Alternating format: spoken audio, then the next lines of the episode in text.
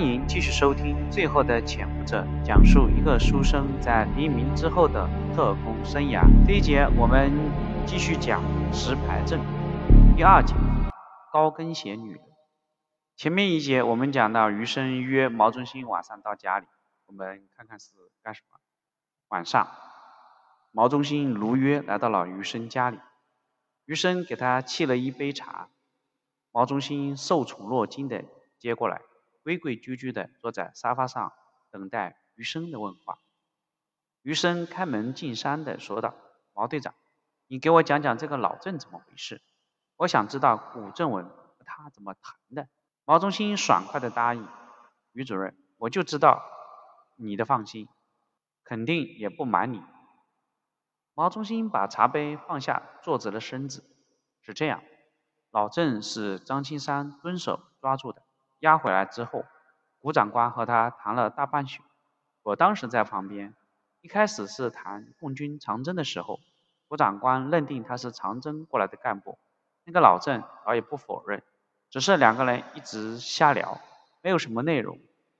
那老郑说话不着边际，说实话，我都听困了。丁喝了一口茶，继续。后来古长官就开始聊台北好吃的、好玩的、听戏的地方。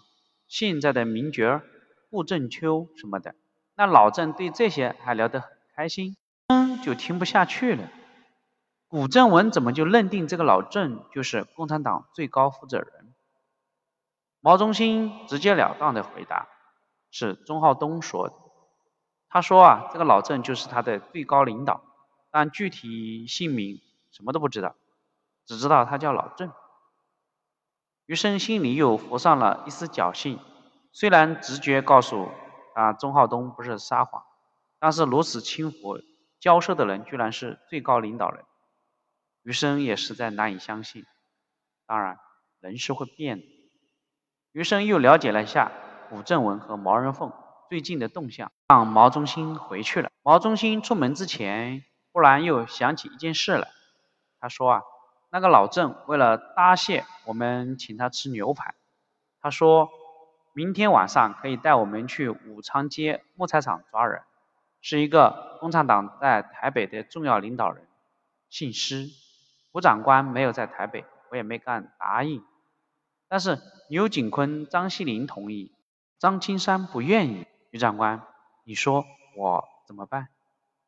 武昌街木材厂。余生心里合计了一下。这是真的，还是缓兵之计？不管怎么说，这是一个重要情况。呃，又问了细节，明晚什么时候啊？毛中心很是痛快，明晚九点。他说啊，那是他们约定的接头时间。余生又想了想，可以去，但不要说是我说的，毕竟我不是你们的上级了。既然牛景坤他们愿意去的话，你只需要支持他就行了。到时候。让牛警官、张锡林负责抓人，你负责接应即可。张金山不同意，就不要带他去了。毛中心不疑的说道：“好的，余长官，我听你的。”余生心里已经有计划了。如果老郑说的是真的，那么自己明天提前去打听姓施的，打草惊蛇，让他提前逃走。如果是假的，那就是老郑要借机逃脱。自己可以在暗处配合他，退一万步讲，就算万一新师的没有逃走，到时候他们二对二，自己暗中协助，还是很有希望逃脱的。第二天下午，余生自己来到武昌街木材厂，这些地方在日本殖民时期就是木材的集散地，环境很乱，道路复杂，看了环境。余生觉得老郑这个人还是很狡猾的，选这样一个地方还是晚上，逃脱起来难度小很多。余生一间一间的问道：“这个打听一下姓施的，或者是老郑的。”但没有一个人知道。傍晚的时候，终于找了一个姓施的，一见面却是本地的一一个干瘦的老头，打杂兼职捡垃圾卖。一口闽南语，余生也听不懂。这个人就是老郑口中的台湾重要领导人。余生果断地排除这个可能。余生料定老郑这个抓捕计划就是子虚乌有，他呢想逃跑。明确这个目的之后，余生的计划就更简单了。他看了看四周的环境，选择了木材厂旁边一个二层楼。这个小楼的楼前是一条小巷，楼的后面就是木材厂区域。站在二楼楼梯窗户的地方，就可以俯瞰整个木材厂。余生在晚上八点三十分潜入小楼二楼，他选好一个位置以后，就藏在黑影里。八点五十分，一个黑影从一楼上来，余生不仅有些紧张，他轻轻地将手枪上膛。现在是戒严时期，街上随时都可能碰到宪兵和检查。自己一个堂堂的上校军官被发现藏身在这里，怎么说得清？还好，听到黑影上楼的声音，咔咔的声音像高跟鞋，是个女人。余生心里稍微的放松了一下。女人经过余生藏身的地方，余生怕暴露自己，没敢抬头，只听到女人的脚步声慢慢的走远了。他抬起头来，看到那个女人走到二楼一个门前，开门进去了。余生松了口气，赶紧趴到楼梯口继续观察木材厂。九点刚过，三个黑影就走进木材厂。只见他们一间一间的查找，凭借月光，余生认出最前面那个正是穿西装的老郑。三个人一间一间的往前查找，余生耐着性子等着。等他们走到倒数第二间的时候，老郑终于和后面两个人拉开了一段距离。余生说那时快，抬起手对着后面两个影子就扣动扳机，子弹从两个人头上飞过。两个黑影都是一愣，马上卧倒，然后快速的寻找掩蔽物。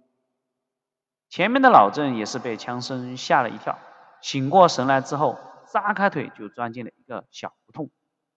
后面的两个黑影也不顾得有伏击的危险，赶紧爬起来就追。余生再发一枪，两个人赶紧再次卧倒。这个时间足够老郑逃跑了。老郑的逃脱，除了要感谢牛景坤、张锡林的立功心态，还有余生的暗中配合，他还要感谢古正文不在台北的这个巧合，不然以古正文的狡猾，老郑无论如何是逃不掉的。枪声放走了老郑，却引来了宪兵。余生在二楼看到一队宪兵和一队警察正往这里赶，这个时候自己肯定也是不能跑出去。现在是戒严，自己在刚刚枪响的地方跑到大街上被抓，宪兵只要缴获他的枪，就知道刚才的枪声怎么回事。就算自己现在扔掉枪，手上的硝烟味一时也无法抹去。看到无法马上脱身，余生只能往二楼退，寻找合适的藏身地方。刚走到一个房间的时候，余生听到里面稀里哗啦的水声，这里有人。有水，宪兵已经接近小楼了，不能再犹豫。他将身子贴近木门，浑身一运气，猛地前推，门被推开了。他闪身进入屋里面，昏暗的灯光下，一个女人正在洗脖子。